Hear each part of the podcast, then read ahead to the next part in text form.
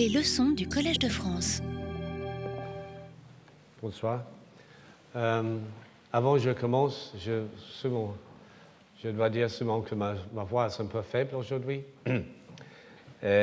Mon français, c'est aussi un problème, mais la voix, ça me dérange. Et nous avons préparé le diapo. Les diapos sont, euh, ils, ne sont pas euh, relatifs au, texte. Ils sont, euh, ils sont vraiment comme background, plus de, donner un peu d'atmosphère à le texte. Mais ils ne sont, pas corrélés avec le, avec le contenu de le texte. OK. Dans mon premier cours sur l'histoire dynamique de la sculpture au XXe siècle, j'ai parti du point de vue non pas d'un historien de l'art, mais d'un étudiant en art de 20 ans en 1969. J'ai remonté jusqu'au début du XXe siècle et au-delà pour retracer l'évolution de la sculpture en mettant l'accent sur le développement du matériau jusqu'à mon propre point de départ en tant que sculpteur en 69. Cette deuxième partie commence de nouveau cette année-là et s'inscrit dans la même perspective, mais en se concentrant plus sur le développement en sculpture après 1945. Le passé est toujours une clé du présent. Et c'est une fonction de l'histoire de l'art que de nous fournir des informations pour contextualiser l'art dans notre propre époque. Nous apprenons l'histoire par le fait que nous appréhendons des choses qui demandent que nous nous intéressons à leurs origines pour les comprendre. Cela veut dire que nous apprenons vraiment l'histoire dans l'ordre dans lequel les choses sont arrivées.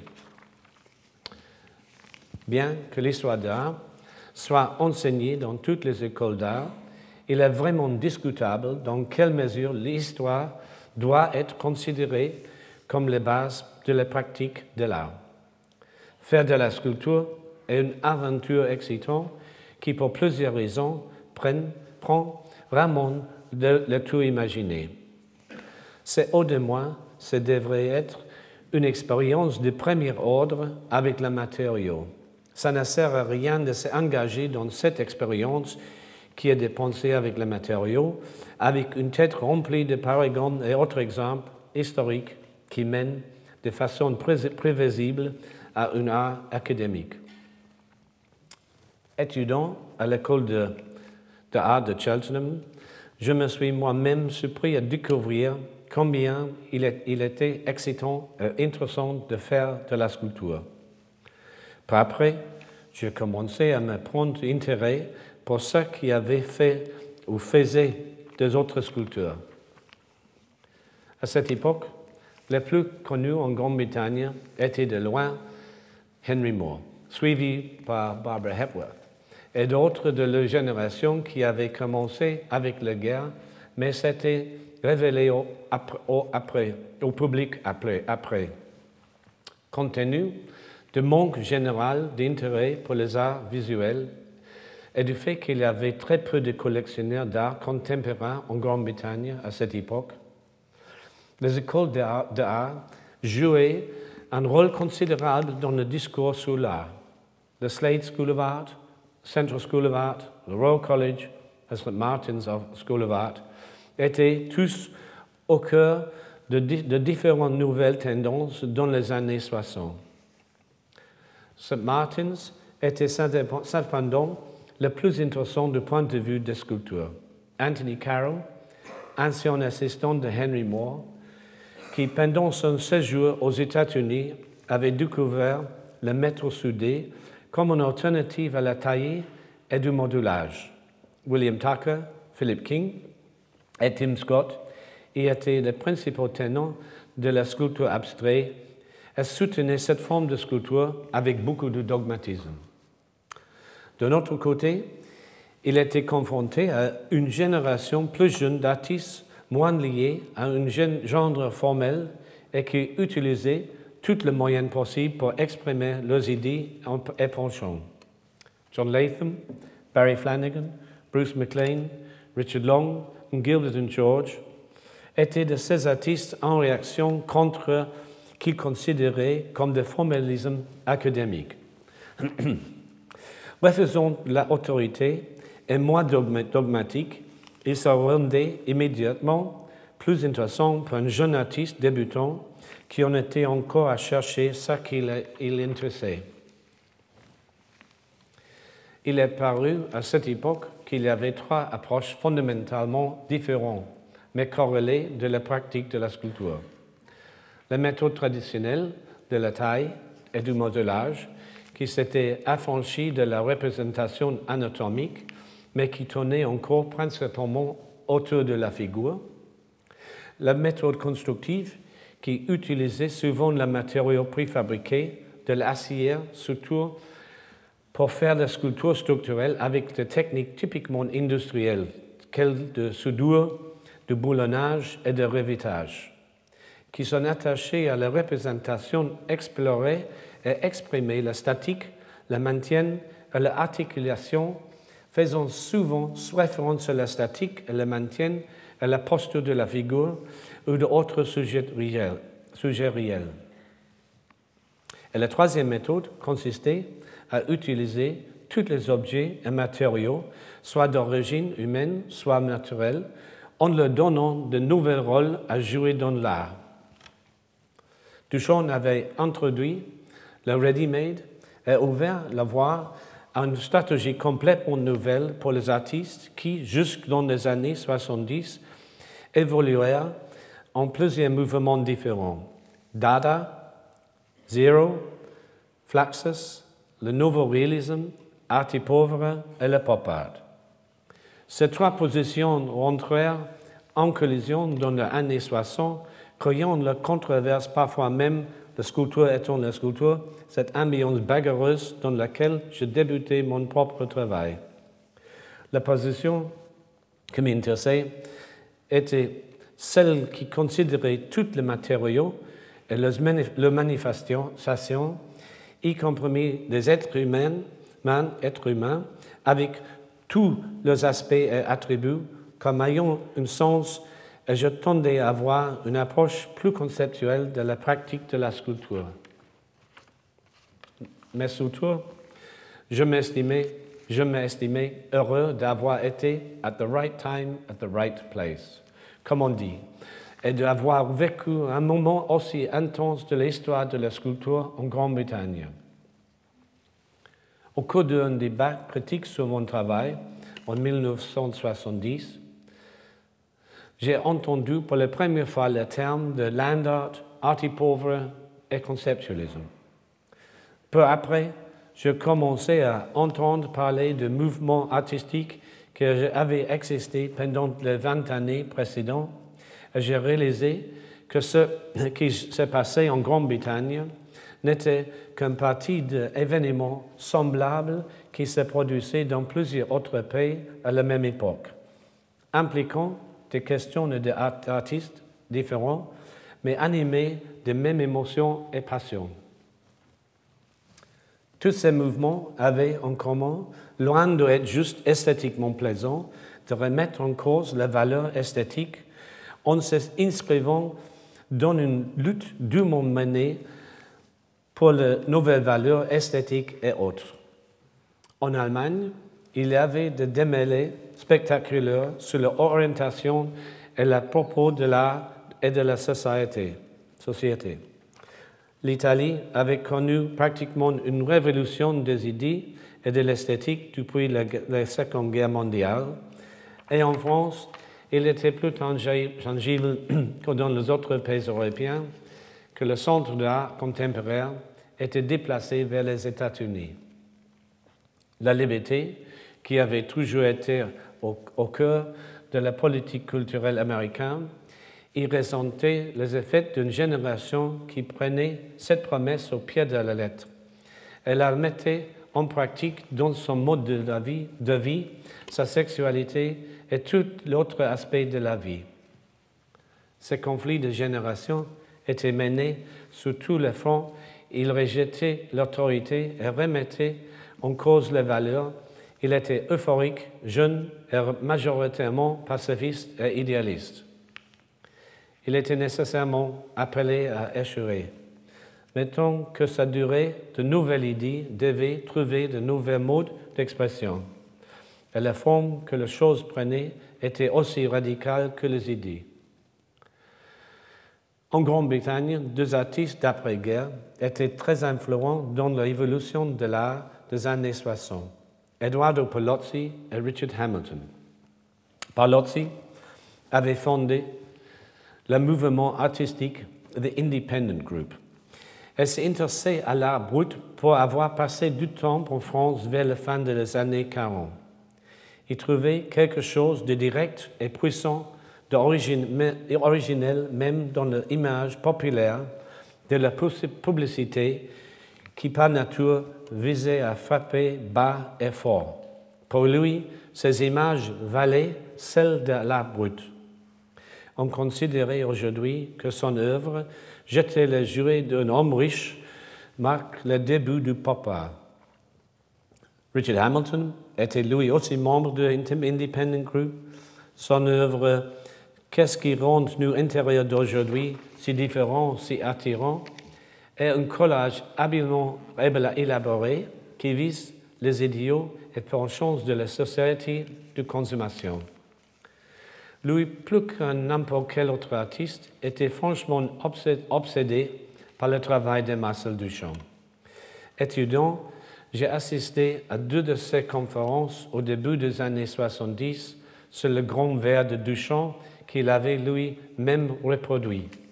Là, il retraçait dans le moindre détail sa découverte de comment Duchamp avait fait ses grands vers avec toute une série de procédés bien pensés, parfois obscurs et aléatoires. Duchamp avait parfaitement documenté son processus de travail de sorte qu'il pouvait être quasiment décodé. Je dois admettre que cette expérience a été pour moi décisive. J'étais alors proche de l'art de cette époque qui, de plusieurs manières, renvoyait à Duchamp. Cette conférence, je l'ai trouvée essentiellement dérangeante. J'admirais l'intelligence et le radicalisme formel apparent, mais cela ne m'a pas conduit à une expérience de l'art particulièrement intéressante. Au fait, je ressentais une nette déception. Ce n'était pas la première fois que ça m'est arrivé, mais c'était là une état décisif pour me préparer à au moins écouter la voix de l'autre côté de l'art qui préconisait une approche moins conceptuelle. Le travail de Hamilton dans les années 60 était formellement stimulant et radical aussi dans sa façon d'utiliser l'art pour exprimer ouvertement ses opinions politiques sur toutes sortes de sujets. L'art devenait déclaration politique. Usons parfois la même image et procédé que le commerce et la politique, non pas comme, comme Dada, dont le geste politique s'exprimait avec colère, ironie et dédain, mais comme la prise de position artistique soigneusement élaborée. Ce mélange qui parlait aussi bien aux amateurs d'art qu'à public plus large s'intéressant à la politique fait de Hamilton un artiste populaire au vrai sens du terme. En Grande-Bretagne, le peu d'intérêt que les médias portaient à l'art contemporain s'est concentré sur ce qu'on pourrait qualifier de scandaleux, controversé et absurde. Vu d'aujourd'hui, il est difficile de comprendre que même les sculptures de Henry Moore ont été raillées pendant les dizaines d'années. Et même de nos jours, les briques de Carl André ou les requins de Damien Hirst en font diverger certains. Des artistes comme John Latham, Bruce McLean, Richard Long et Gilbert George avaient défini un contenu social et politique dans leur travail en remettant en cause les institutions et les notions de l'art, et il exprimait par les nouvelles formes artistiques à la fois poétiques et pleines d'humour. Il faut noter que St. Martin's était à Soho, au cœur même de l'univers du théâtre britannique. Par la nature formative de leur travail, ils montraient tout ce qu'il avait pleinement conscience de leur relation avec le public. En exploitant comme ils se firent le rapport entre les médias et l'art en Grande-Bretagne, ils ont donné à l'art britannique quelque chose qui allait prendre un tour différent avec conséquence dans les années 80, quand l'un des principaux leaders dans la section de art allait être un homme de la publicité et des médias. Le travail de ces artistes eut aussi une autre conséquence. Comme il était dans une certaine mesure de nature éphémère, il existait seulement sous forme de documentation, photographie, film et vidéo, ce qui confère à ces médias un rôle croissant dans l'art. D'abord seulement comme documentation, et après un débat relativement bref sur le statut de la photographie, il s'est émancipé pour devenir la forme artistique à part entière. Duchamp et Dada avaient lancé un processus par lequel un objet après l'autre est entré, réentré dans l'art. Les artistes de l'ère moderne sont souvent synonymes des objets, objets et matériaux qui l'ont introduit dans le monde de l'art. Le noir, la boîte de soupe, la pâte de lapin, la pièce de voiture, le sac de charbon, le tube de néon, de néon par exemple. Vers 1970, avec l'usage de la photographie et des autres médias, les événements éphémères, les objets gigantesques comme l'océan les paysages impossibles normalement à faire réentrer physiquement dans l'espace d'une galerie ou un musée, pouvaient devenir de l'art à la Duchamp qui englobait, tout. Avec les années 70, une large part de l'inventaire de choses du monde non artistique avait rejoint le monde de l'art, puisque les objets et matériaux utilisés par les humains peuvent s'interpréter comme une empreinte de notre existence. Ils nous fournissent par accumulation une image de nous-mêmes, créant un immense autoportrait de l'humanité. Dans la mesure où l'art et la vie, dont leur objectif précédait le matériau, s'est rapproché l'un de l'autre et que, était, que c'était là une idéal souvent revendiqué, les artistes ont ressenti le besoin de définir leur statut particulier et leur profil professionnel, une appellation alors très convoitée pour rétablir la différence entre l'artiste et le public. Il est d'ailleurs frappant que plus qu'un artiste évolue dans le monde réel, plus il portait, il importe de se mettre sur un piédestal en promouvant, promouvant le culte de la personnalité. Picasso, Dali et Duchamp ont tous activement entretenu, entre, entretenu le culte de la personne et les artistes en général ont pris plus en plus conscience de leur rôle par rapport au public et aux médias. Des artistes comme Andy Warhol, Gilbert and George, Richard Long, Joseph Boyce sont, allés encore plus loin en se définissant eux-mêmes comme le centre de leur art, avec toutes les caractéristiques que ça importe, politique, sociale, économique, écologique, physique et spirituelle. L'implication de Warhol dans la culture populaire, la notion de sculpture sociale chez Joseph Boyce, les hypothèses de Gibbs et George sur le rôle des œuvres vivantes et le portrait of an artist touching the earth de Richard Long ont contribué à transformer l'artiste en acteur de changement. En 1975, en visite, en Allemagne pour la première fois, je me suis tout de suite rendu compte de préoccupations sociales et politiques d'une société d'après-guerre qui, malgré sa réussite économique, luttait encore pour restaurer son identité culturelle tout en réorganisant consciencement ses rapports avec ses voisins et le reste du monde. L'image et icône du passé était tragiquement soldée en échec et les Allemands devaient affronter la tâche historique de créer une société et une, nouvelle, une culture nouvelle. C'était un, processus réel et dynamique, un combat pour les valeurs et orientations qui impliquait tout le secteur de la société et l'histoire culturelle riche d'Allemagne, fit les artistes toutes disciplinés, confus, confondus, des participants de premier plan de ce débat. Les artistes, especiellement les sculpteurs, sont traditionnellement, traditionnellement responsables de la représentation de l'être humain. Après la guerre, il y a eu encore un besoin même de créer des sculptures exprimant la tristesse et le remords face aux événements traumatisants du Troisième Reich. La Düsseldorf Academy a réouvert en 1946. Düsseldorf est située en Rhénanie de Nord-Westphalie, une région qui a connu une longue et riche histoire culturelle. Le climat, depuis toujours libéral et tolérant, en faisant le lieu de prédilection des artistes dans l'Allemagne d'après-guerre.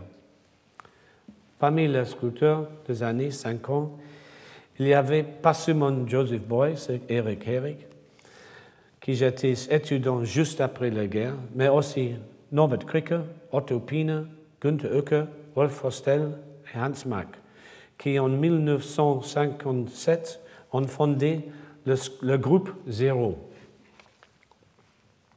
Que s'y frappe dans l'œuvre de beaucoup de ces artistes, c'est l'accent mis sur la qualité de la matériau nouveau, ainsi le refus de représentation figurative.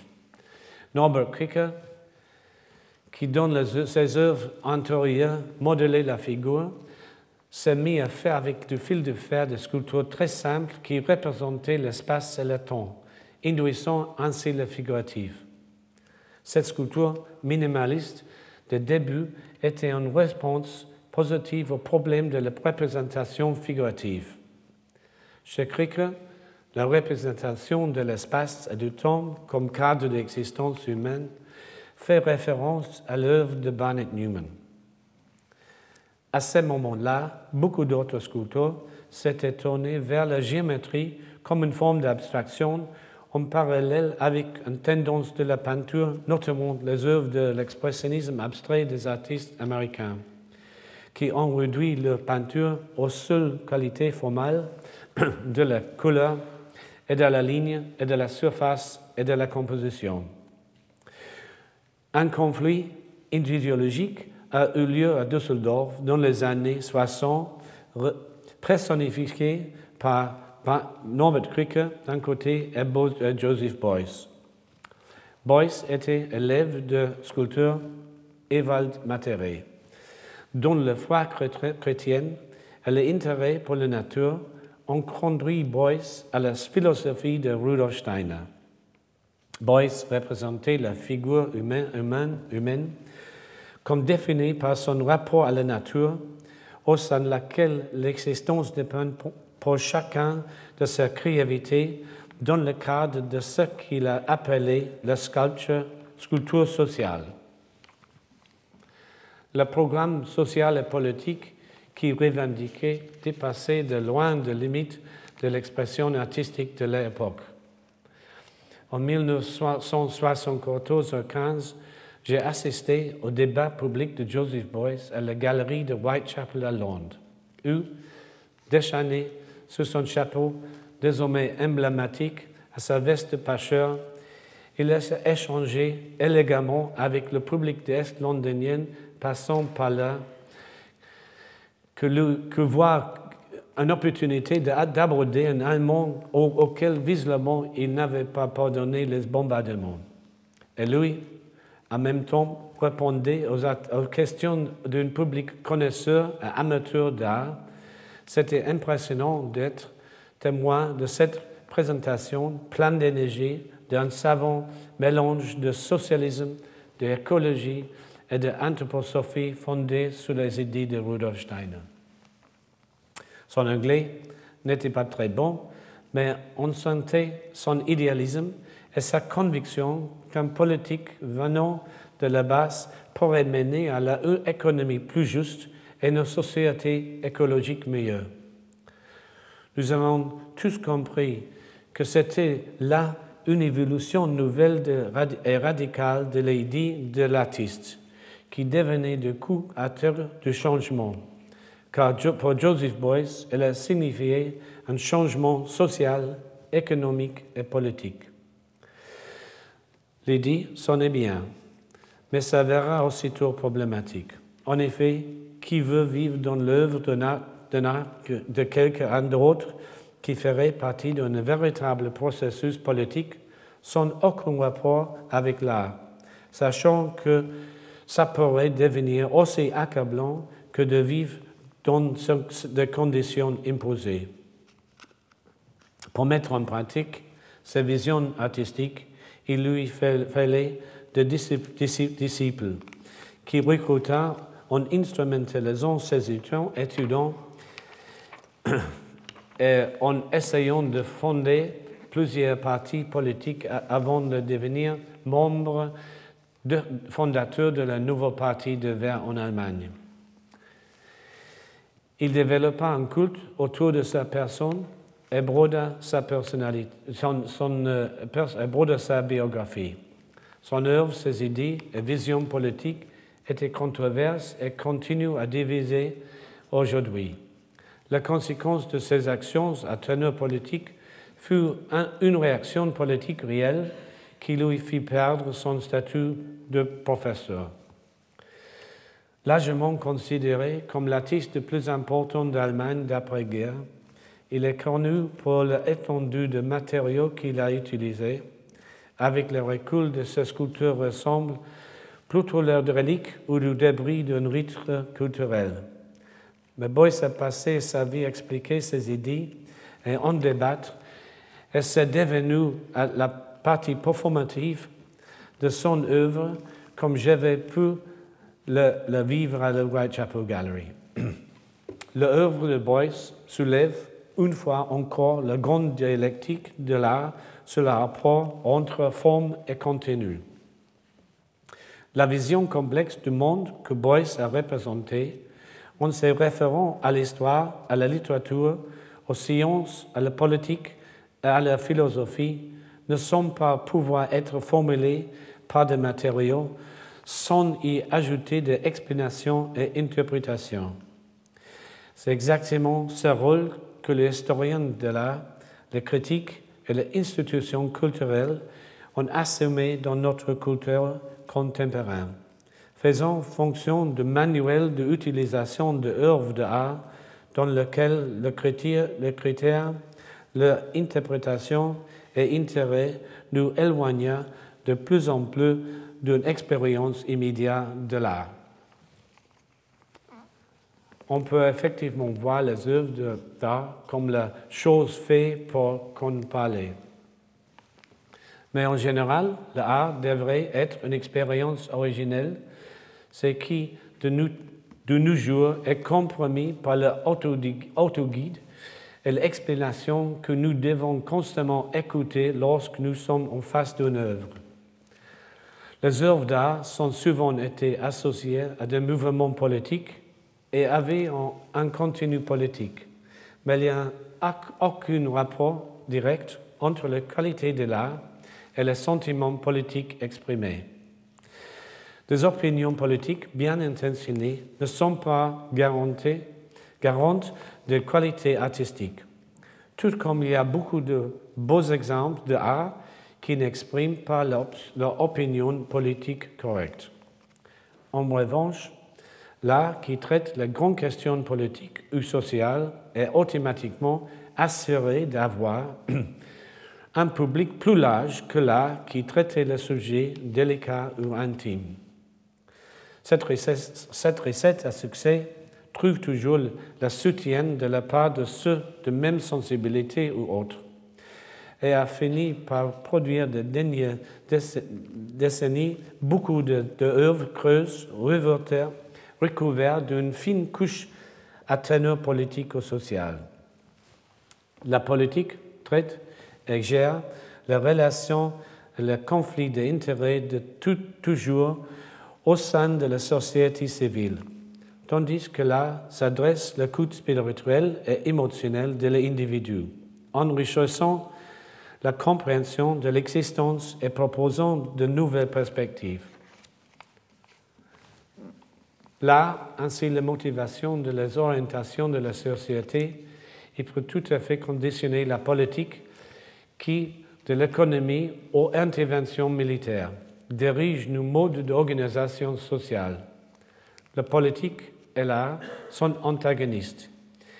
Et le danger que l'art s'implique dans l'affaire politique est de faire de l'art une intervention, pratique dans le monde réel au détriment de son rôle idéal. Beaucoup de mouvements artistiques de la période après-guerre, après 1945, euh, qui cherchent à encourager un nouvel type de société, franchissent souvent la ligne entre idéalisme et politique réelle. Un premier mouvement artistique en Allemagne après la Seconde Guerre mondiale était Zero, fondé par Heinz Mack, Otto Pina et Gunther Ucker. Tu travaillais, travaillais avec Jean Tanguy, Luciano Fontana, Enrico Castanelli, Daniel Sperry, Tapies, Yves Klein et Pierre Manzoni, dans un réseau international d'artistes.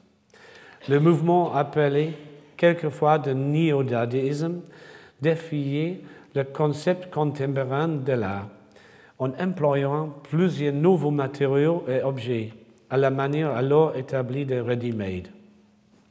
Le titre lui-même évoquait l'idée d'un renouveau culturel et il est intéressant, intéressant de constater qu'il y avait un groupe d'artistes japonais du même nom. L'œuvre était radicale originale, née du besoin de découvrir une nouvelle culture. Elle s'exprimait dans le nouveau matériaux et formes qui remettaient en question la valeur de la sculpture et peinture, peinture antérieure. Zéro montre comment l'art est toujours politique, en ce sens qu'il exprimait l'esprit de besoins de l'époque et influence de la société dans le domaine des idées, sans que les artistes deviennent politiques pour autant. Flaxus, un autre mouvement artistique né aux États-Unis dans les années 60 devint rapidement un mouvement international regroupant des artistes de plusieurs pays et disciplines. Le fondateur était George McInnes et on y a compté aussi George Brecht, Mary Baumeister, George Cage, John Cage, Namjoon Pike, Joseph Boyce, Fostel, Yoko Ono et Terry Riley, et encore Marcel Duchamp et Dada parmi l'influence majeure. Comme d'autres mouvements artistiques de cette époque, Flaxus a introduit de nouvelles formes d'art en mettant l'accent sur l'expérimental et mettait au défi ce qui passait pour l'art académique. John Cage, dont la composition ont été influencées par les idées de Duchamp sur le hasard et le déterminisme, et beaucoup marqué le, mouvement Fluxus. Ces idées renvoyaient aux préoccupations de certaines sculptures quant aux formes de matériaux ou objets soumis à propriété intrinsique. C'était une question clé en sculpture qui touchait à l'essence de la pratique d'incarner deux philosophies et visions du monde radicalement différents. L'une prenait que l'artiste influence directement son matériau représenté comme lorsqu'on taillait une sculpture, et l'autre consistait à laisser le matériau déterminer sa propre forme, comme le flec quand un bloc de, glace fond, ou comme le, comme le bruit qui fait un piano quand on le fracasse avec un marteau. Ces deux approches radicalement différentes illustrent à la fois notre besoin de modifier la nature et de prendre la responsabilité de choses que nous faisons, et la nécessité de respecter le processus naturel et de critiquer une technologie au service du capitalisme. Les œuvres de Boyce, Pike, Forster et Dieter Roth recourent à ces principes pour recontextualiser les artefacts de la vie quotidienne et produire une foule associant nouvelle, une anthropologie étrange, poétique, refondue. La seconde génération de sculpteurs d'après-guerre à Düsseldorf était celle de Klaus Rinke, Rainer Rutenbeck, Franz, Ebert Walter, Bernd Lohaus et Ulrich Rückgrim. Walter, Rutenbeck et Rinke s'est engagé tous en utilisant des objets comme un moyen de faire la sculpture. Et tous ont fait preuve de questions poétiques sur le temps, la durée et le processus. En tant que sculpture, ils reconnaissent tout le temps abstrait ayant trait au monde matériel, à savoir que toutes choses sont en mouvement éphémère, la métamorphose d'une chose d'une autre le rôle de l'humanité en tant que l'acteur de changement est la prédominance de la nature. La question de la représentation est toujours rattachée à l'image de la figure, qui, historiquement parlant, a toujours été le motif principal de la sculpture. En effet, bien que les préoccupations pour les objets dans notre environnement nous donnent, une empreinte de l'existence humaine, il y a il y aura toujours le besoin de faire la sculpture figurative. La représentation figurative était source de contentieux partout parmi la sculpture et Düsseldorf ne faisait pas d'exception. Beaucoup de sculpteurs comme Ulrich Rückgrim, Karl André, Robert Smith et Norbert Kricker ont commencé par des œuvres figuratives pour ensuite y renoncer au profit du travail géométrique ou abstrait. La différence entre l'art qui restitue la figure ou la chose avec objectivité et les œuvres dites géométriques en abstrait était alors le reste toujours un sujet majeur dans le débat sur la sculpture. La terminologie alambiquée n'a d'ailleurs rien fait pour arranger ce débat compliqué et confus. Un des accomplissements déterminants de la Renaissance a été l'usage de l'analyse. Autrement dit, le penseur et philosophe étaient arrivés à la conclusion qu'il leur était impossible de comprendre l'univers dans son intégralité, mais qu'il était possible d'en étudier des parties plus petites et enfin de recueillir des informations et de les réassembler pour former une image plus grande. Cette division ou ce décotage de l'univers était interdit par l'Église parce qu'il n'était pas possible de critiquer l'œuvre de Dieu. Oh, l'analyse, c'est ça. Les résultats de cette analyse donnaient un aspect particulier des choses, de propriétés caractéristiques physiques, mathématiques, de fonctions ou significations pouvaient être pris pour représenter le tout, qu'on appelait abstraction. Appliqué à l'art, cela voulait dire qu'il ne fallait plus copier la réalité, ce qui de toute façon n'avait jamais été possible, mais d'inventer le signe et symbole représentant l'essence de choses. D'écrire une figure ou un objet uniquement en termes de géométrie mène naturellement à une forme d'abstraction.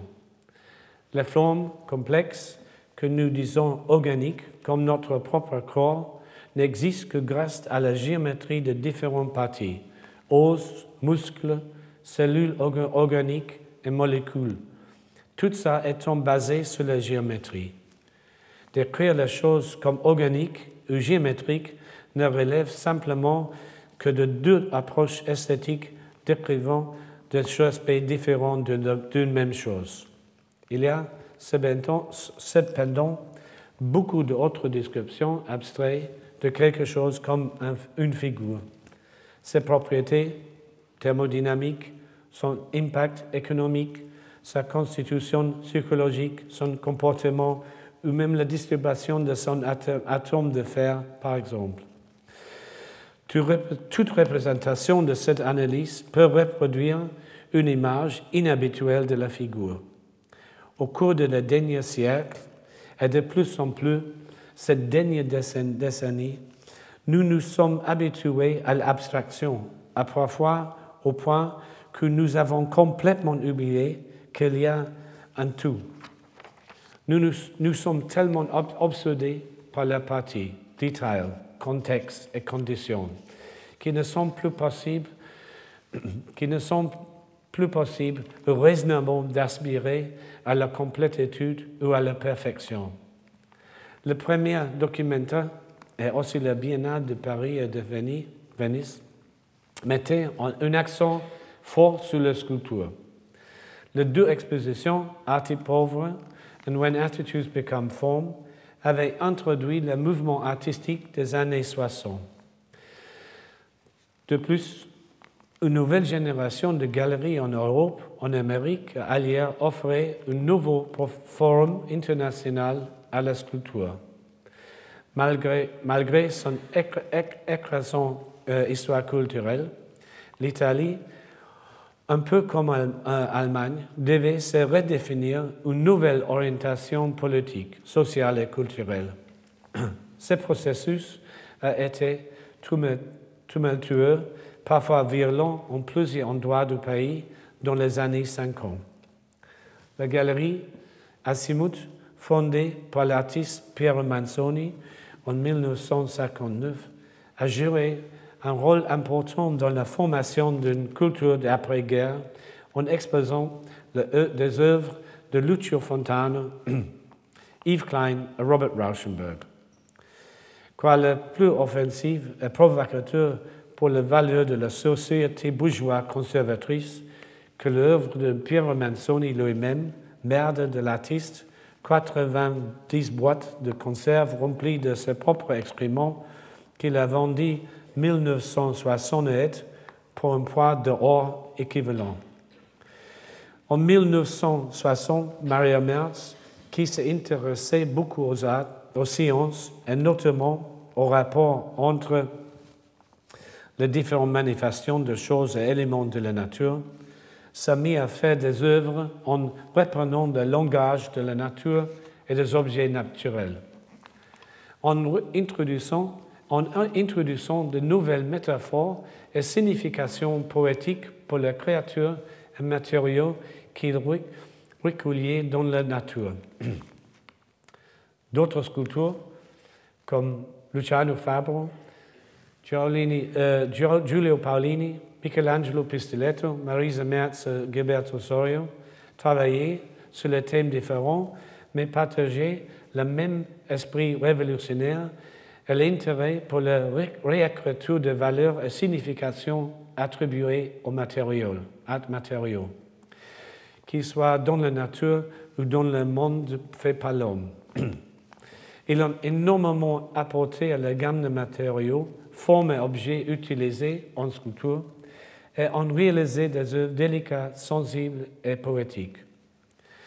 En 1967 et 68, ces sculptures ont exposé ensemble aux expositions Art Pauvre, aujourd'hui légendaires, montées par Germano Celent, de sous-titre Art Pauvre, Histoire et protagoniste, qu'il a ajouté ultérieurement souligné les intentions révolutionnaires du groupe. Après la guerre, la France était sous le coup de tachisme, un mouvement de peinture semblable à l'expressionnisme abstrait aux États-Unis.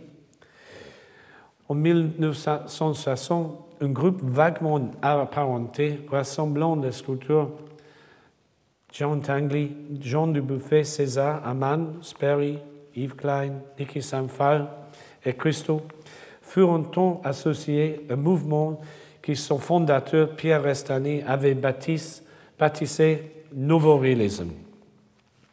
Tout comme le tachisme était l'équivalent français de l'expression abstrait, le nouveau réalisme était la réplique, française au pop art et Fluxus et proclamé une quête artistique de nouvelles approches perspectives du réel. L'œuvre de Yves Klein faisait ressortir de l'interrogation typiquement française sur la peinture. Qu'est-ce que ça, c'est la, qu'est-ce que ça, c'est la peinture? Et de considérer la peinture comme une substance bleue et remplacer la toile par les objets à peindre. L'autre peintre français ayant eu un impact décisif et qui apporta une contribution vraiment substantielle à la sculpture était Jean Dubuffet. À l'heure où le, le sculpteur s'est battu pour savoir si la taille la construction ou le ready-made était l'avenir de la sculpture, il a tout simplement balayé ces controverses et fait une série de figures librement abstraites dans le même style que ses peintures de genre de la, brute. Son œuvre allait voir une importance particulière, particulière sur l'évolution de la sculpture à la fin des années 70. L'œuvre de Jean Tangley, comme celle de son ami Hans Lugenbuhl, était un geste anarchistique introduisant le mouvement dans la sculpture. Leur travail impliquait un autre mode de récupération qui redonnait vie aux éléments d'une machine, non pas comme esclaves d'une mécanique bien ordonnée, mais comme des œuvres d'art en rébellion. La fascination pour le reboot des machines qu'elle soigneusement entretenues avait fait jadis la fierté de l'industrie et le symbole d'une réussite sociale convoitée. Cette fascination partagée par plusieurs autres sculpteurs comme John Chamberlain, César ou Wolf Postel. Comme on peut le voir dans les œuvres de ces différentes sculptures depuis le début du XXe siècle, un vrai processus d'exploration a été engagé par différents artistes, chacun à leur façon pour redéfinir l'attendu et le contenu de l'art et introduire quantité de matériaux et l'origine non artistique dans le domaine de l'art. Cet emploi de nouveaux objets et matériaux avait commencé avec l'intérêt que les artistes portée aux produits industriels et la prise de conscience que la chose n'avait pas juste une existence physique, mais jouait aussi un rôle dans la formation du langage et de la pensée. Il en découle que tout ce que nous avons dans nos têtes provient du monde matériel, en dehors de nous-mêmes. Dès la naissance, même probablement avant, notre corps et notre esprit absorbe par le sens de l'information sur le monde matériel. Et nous utilisons cette information pour élaborer les notions qui forment, forment nos pensées et réponses émotionnelles.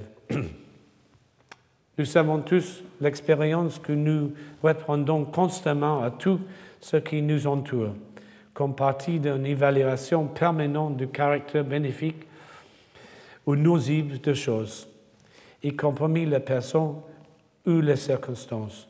Ces décisions esthétiques sont une part essentielle de notre stratégie de survie. Si nous sommes aussi dépendants de la matière qui nous entoure et nous dicte nos émotions et pensées, il semble évident que nous devrions être très concernés par la forme des matériaux autour de nous.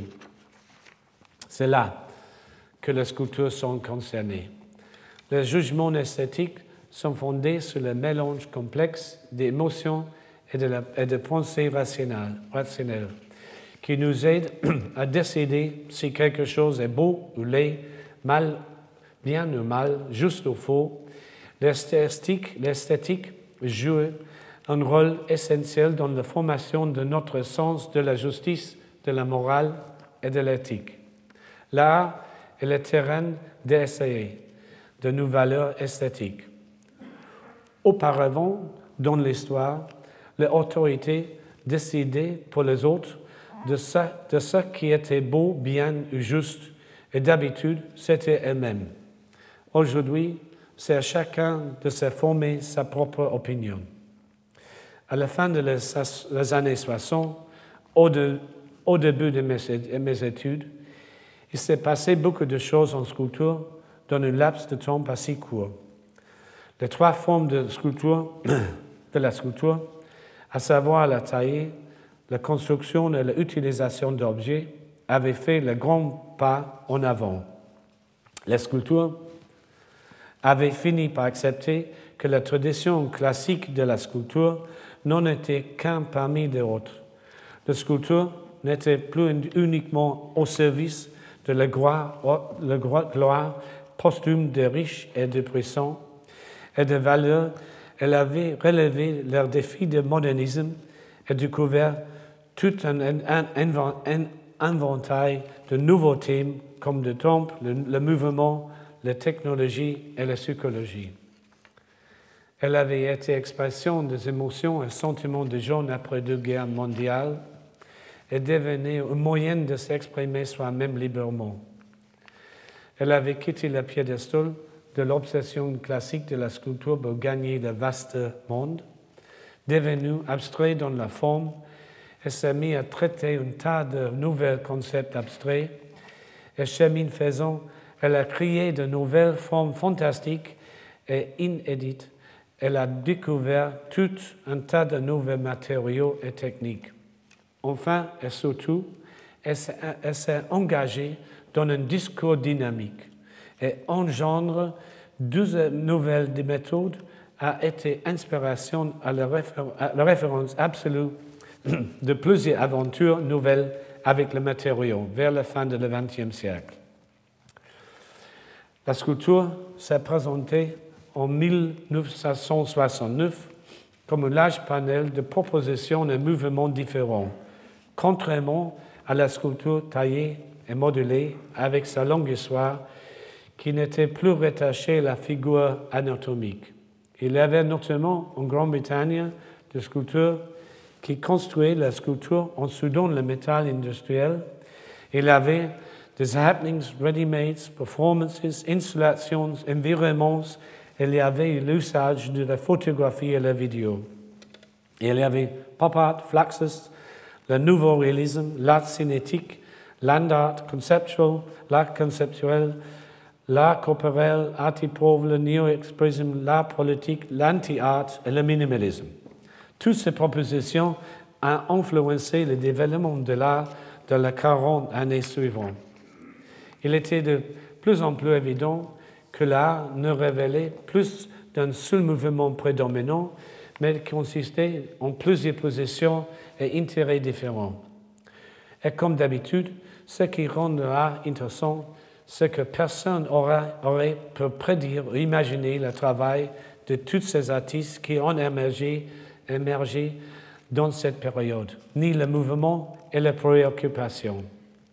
Il faut particulièrement noter que le petit monde de l'art des années 60 allait se répandre dans toutes les domaines de, de la vie, en prenant une dimension sociale et politique qui soulevait en soi les propres questions et, problèmes lesquels, à, leur tour, devenaient partie intégrante du discours sur l'art. L'art a gagné une influence notoire, elle y préoccupe beaucoup de pays et partie du monde où, pour diverses raisons, l'art contemporain qui se développe librement était inconnu auparavant. Comme pour toute l'histoire, en général, il reste toujours la question sans réponse de savoir si tout aurait pu tourner différemment si un seul petit facteur avait été autre, autre dans le cours, le cours de la chose. De fait, est-ce que ce qui s'est passé aurait pu se passer différemment?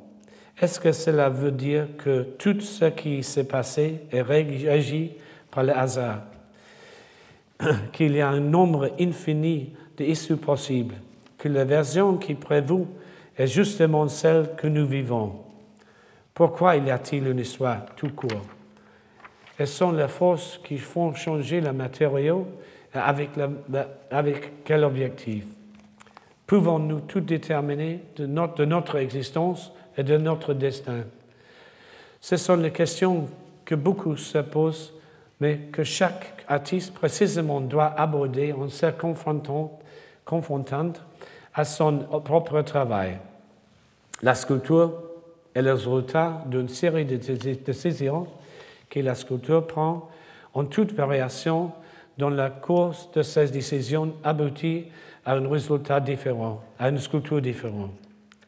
Étant donné qu'un morceau d'argile à modeler peut prendre un nombre, infini de, formes et qui souvent relativement peu d'options sont effectivement envisagées. On réalise que les décisions que nous prenons sont canalisées vers un résultat final par le matériau lui-même et que cela inclut l'agile, l'artiste, l'artiste lui-même et toutes les circonstances matérielles de son existence. Notre libre arbitre est conduit par le matériau et en abordant de le matériau, nous découvrons que nous sommes à la limite de notre capacité à déterminer notre destin. Merci. Retrouvez tous les contenus du Collège de France sur www.colège-2-france.fr.